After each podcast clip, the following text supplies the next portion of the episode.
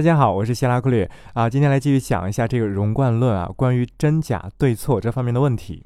好，那么昨天我给大家讲了一些啊，我们日常生活中的我们普通人对真假对错的这样一个判断，这样一种定义，他们都不是客观的，他们仅仅是一些道德伦理的判断啊，价值判断。那么今天再仔细去说一下其他方面的。比如，那可能很多听众会说啊，那你一直在说这种情绪化的啊，这种道德层面的、伦理层面的，那么像科学这种，科学上也不存在真和假吗？啊，关于这个问题，哲学上早已讨论了很多了。我先说结论，科学上也没有完美、永恒、纯粹的那种真假对错。为什么呢？我举个例子啊，我们众所周知，现代科学它的立足点啊，它使用的非常重要，甚至是基点性的工具，就是现代数学。平面几何、曲面几何、代数运算啊等等，这些都是现代数学。在这里，我请大家思考一个问题：在数学中，我们能不能找到无限小和无限大？那众所周知，我们的世界全都是由啊原子、分子、更小的粒子啊，甚至像夸克这样的粒子组成的。这是当代物理学的一个论断。但是，当代物理学在有这种论断的同时，他们同时也使用数学工具。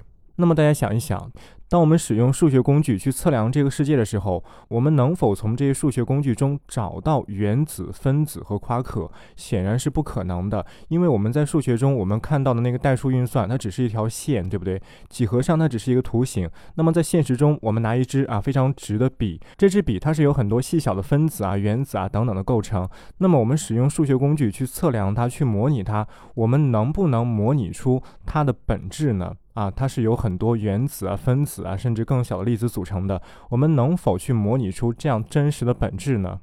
显然不能。我们在几何学上，这支笔它仅仅是一条直线。那么，我们使用立体几何，它只是一个圆柱体啊，然后它是一个构造比较复杂的圆柱体，但是它不会包含更小的粒子。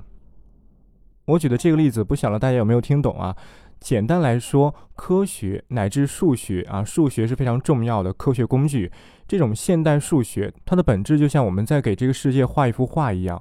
我们给一个美女画一幅肖像，那么我们可以把它画得很真实。我们使用写实的画法，把这个美女啊跃然纸上，让这幅画显示出这个美女的神韵、气质，她的美丽笑容、身姿，这些我们可以画得出。但是这幅画永远不是这个美女本身。这幅画永远画不出这个美女的温度，她的一颦一笑，她的一举一动啊，她的很多小细节都画不出，她肌肤的纹理，甚至她发丝之间的头皮屑啊，这些全都画不出。所以在严格意义上，如果我们使用真假这样的判断，那这幅画就是假的啊，这幅画是一个假的美女。同样的，数学所模拟的世界，它所模拟的物体也是假的世界，假的物体。无论是画或者数学，它们永远只是一种拟像，是模拟出来的东西。当然，它们也有效，它们有自己非常大的作用。我在这里说的是，它们本质上是假的，它们不是真的，并不等于说它们没有用啊，这不是一回事儿。假的东西也有用，也会有很高的价值，甚至很多时候假比真要更有用 啊。这个以后再给大家慢慢说。好，那么刚才我举的这个例子啊，已经比较通俗的给大家讲了这个数学啊、科学它们本质的假。其实，在这里大家也可以想一下，我们古代传说神话中啊，像日本的这种啊神话传说中啊，世界各国的神话传说中啊，都会有一种非常奇妙的故事啊，就是说一幅画、一个雕像，它复活了，它变成了真的人。这个在《聊斋志异》在日本的这种百鬼夜行啊，各种妖魔鬼怪啊，还有在波兰的这种民间传说中，东欧的、西欧的，其实都有类似的传说。像那个金庸的《天龙八部》，他不就说这个段誉啊，对当时的一个肖像非常着迷嘛，然后这个雕塑肖像，他好像就变成了一个真的女人啊，然后他后来遇到了王语嫣，怎么样啊？王语嫣非常像这个雕像，所以呢，他就爱上了这个王语嫣。总之呢，这种类似的故事非常非常多。其实这就是我们人类心底一个美好的愿望，我们希望假的可以成真，我们希望数学能够真正的成为这个世界，我们希望这个世界能够像数学一样，非常的有秩序，非常的安定，非常的纯粹。啊，用一句根红苗正的话来说，这就是我们人类对真善美的追寻。但是在这里要知道啊，追寻并不等于事实，正是因为这个东西本身是假的，所以我们才要在它之上去寻求真实。它是假的，就是假的，无论如何也改变不了。啊，到这里就简单的给大家说了一下关于科学啊、数学它们的真假与对错。那么，结合上一次来说，真假对错有三个层面。第一个层面，他们都不是客观的；第二个层面啊，他们都是道德判断、伦理判断、价值判断；第三个层面，他们都是对至高的、最纯粹的那种真的模拟。我们之所以沉醉在假之中，是因为我们想要去通过这种假去寻求真。当然，这种真也许是永远不可企及的啊！这就是人类的一个很荒凉的现实。好，那么说到这里，关于真假对错，我们世俗的看法啊，基本已经分析完了。当然，我是比较简单的分析的。那么，既然刚才说的那些东西全是假的，我们世俗对真假对错的看法既然是有问题的，那我们应该怎样纠正呢？其实也很简单，对症下药。我们仔细来想一想啊，今天和昨天说的那些看似是真，实质是假的东西，它们为什么能让我们纠结？真与假，对或错，为什么能让我们纠结？我们为什么要追求真？为什么要追求对？这个问题会有很多答案。比如说，有些人呢从小到大，他的思维模式是被灌输的。那大家都在说我们要追求真，我们要追求对，但是却没有人告诉我们为什么。好像这是我们生下来就应该去做的，一辈子都应该去做的，毫无原因都应该去追寻的。那有些人想过为什么？啊，他也许是为了追求安定感。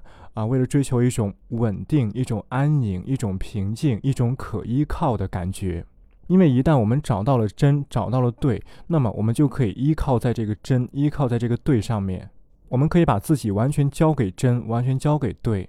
我们可以从纷纷扰扰的世界中让自己脱身出来，把自己寄托在这样一个平静、安定又永恒、纯粹的地方。当然，也许还有其他的原因，其他的奇思妙想。但是无论怎么讲，刚才说的这两条，它都是最重要的原因啊。第一是被灌输的，不知道为什么；第二是知道为什么，是为了追求安定、永恒、纯粹，为了避险啊、避难。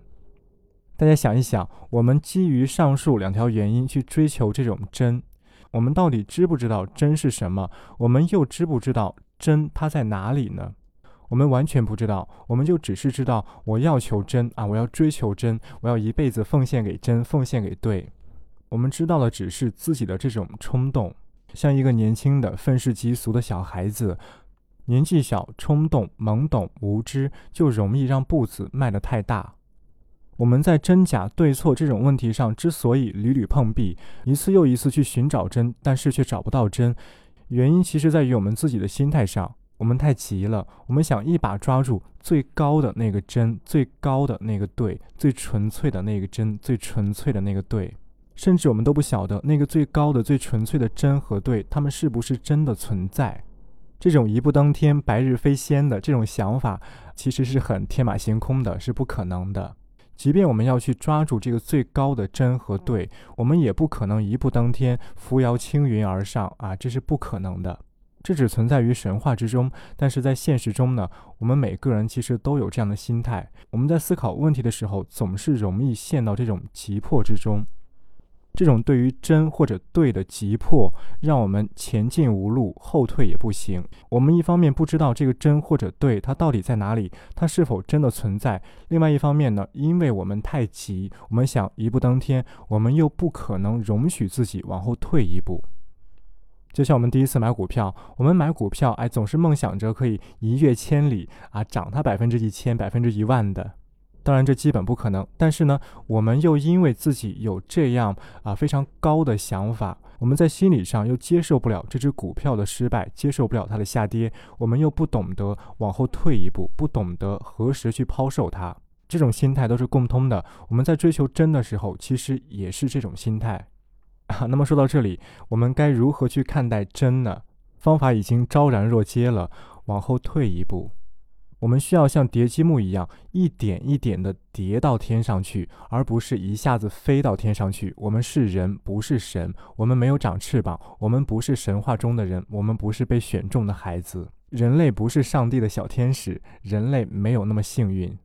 哲学上解决真假对错的方法，其实就是像我刚才说的，遵循着这种往后退一步这样的策略去进行的。容贯论是让我们往后退，是保守，而正是因为这种保守，才打碎了那种白日飞升的那样的泡沫、那样的神话，让我们真正的能够从一点一滴去叠上去，一点点的去接近最高的真。好，那么今天就到这儿，明天呢，我再通俗的去讲一下容贯论它具体的内容啊，它到底是什么。好，我们明天再见。